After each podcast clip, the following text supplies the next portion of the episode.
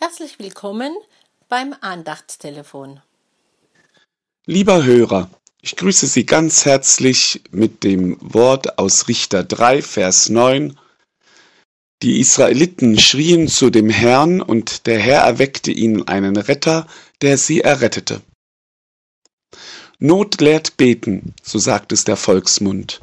Und leider steckt viel Wahrheit in dieser Beobachtung.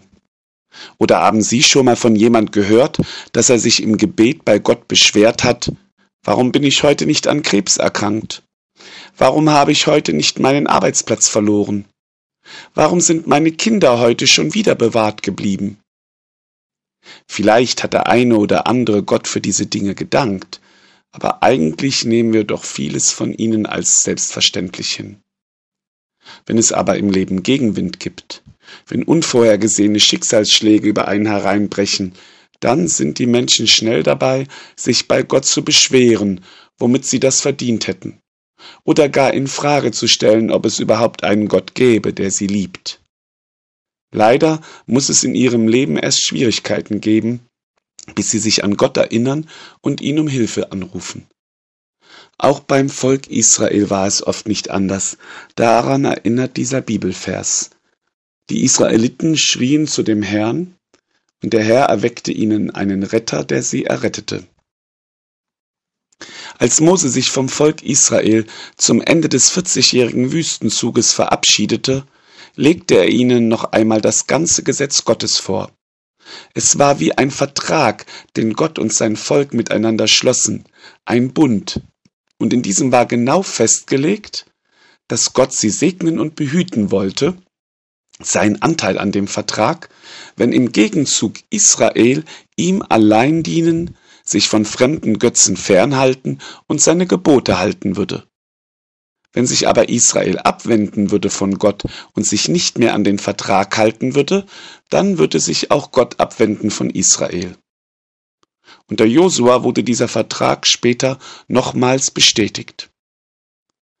Als aber die Generation gestorben war, die den Auszug aus Ägypten und die Landnahme Israels erlebt hatten, und die nachfolgende Generation ganz selbstverständlich im verheißenen Land wohnte, vergaßen sie Gott und wendeten sich von ihm ab. Richter 3, Vers 7. Und die Israeliten taten, was dem Herrn missfiel, und vergaßen ihren Herrn, ihren Gott, und dienten den Baalen und den Ascheren. Daraufhin wandte sich dann auch Gott von seinem Volk ab. Vers 8. Da entbrannte der Zorn des Herrn über Israel, und er verkaufte sie in die Hand Kushan Rishataims, des Königs von Mesopotamien, und so diente Israel dem Kushan Rishataim acht Jahre. Und dann der Vers 9, den wir uns heute anschauen. Und wir müssen feststellen, auch beim Volk Israel gilt, Not lehrt beten. Die Israeliten schrien zu dem Herrn wegen diesem Kushan Rishataim. Und der Herr erweckte ihnen einen Retter, der sie errettete.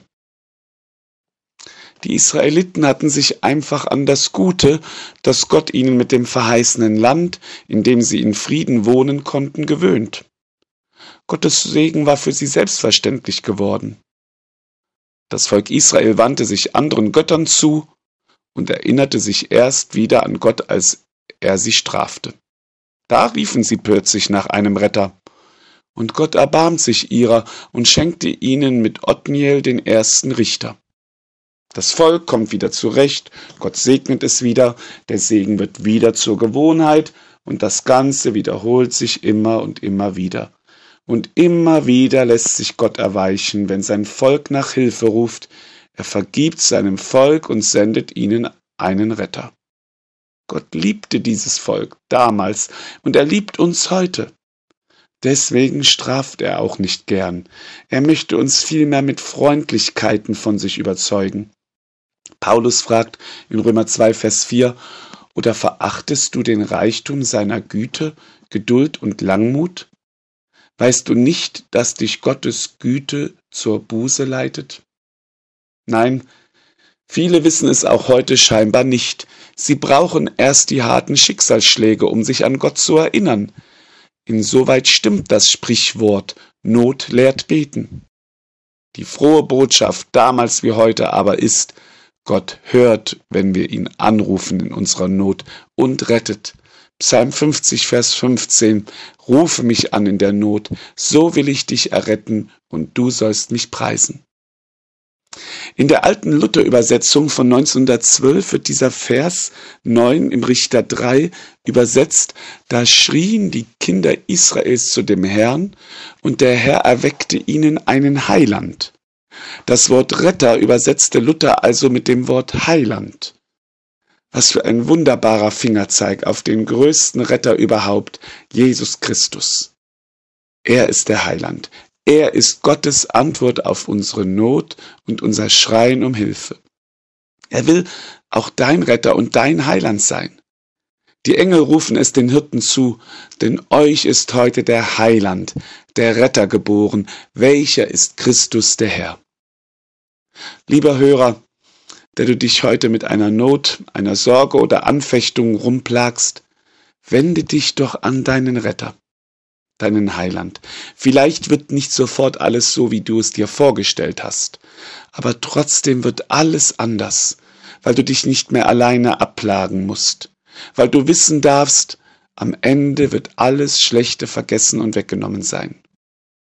Und wenn Gott dir dann in deiner konkreten Not geholfen hat, vergiss ihn nicht. Durchbreche den Teufelskreis des Not lehrt beten und nimm alles dankbar aus Gottes Hand. Vergess nicht, das Beste hast du schon bekommen, den Heiland, den Retter, den Erlöser. Schließe mit einer Strophe eines alten Erweckungsliedes und wünsche ihnen von ganzem Herzen Gottes Segen. Für jeden Kummer und Herzeleid, in schlaflosen Nächten und Einsamkeit, wenn niemand auch deine Tränen sah. Sieh, dafür ist gerade dein Heiland da. Wenn Leid und Dunkelheit das Licht verdeckt, wenn Sünd und Versuchung dein Herz erschreckt, dann blick nur hinauf nach Golgatha. Sieh, dafür ist gerade dein Heiland da. Amen. Falls Sie noch Fragen oder Anregungen haben,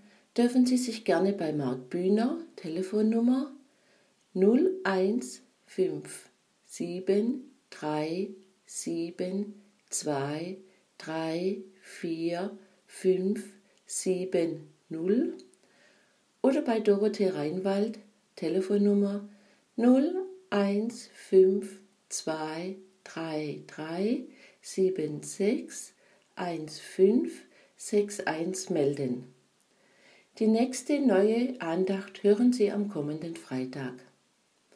Wir vom F4 und der Bezirk des Liebenzeller Gemeinschaftsverband Heilbrunn wünschen Ihnen noch einen gesegneten Tag.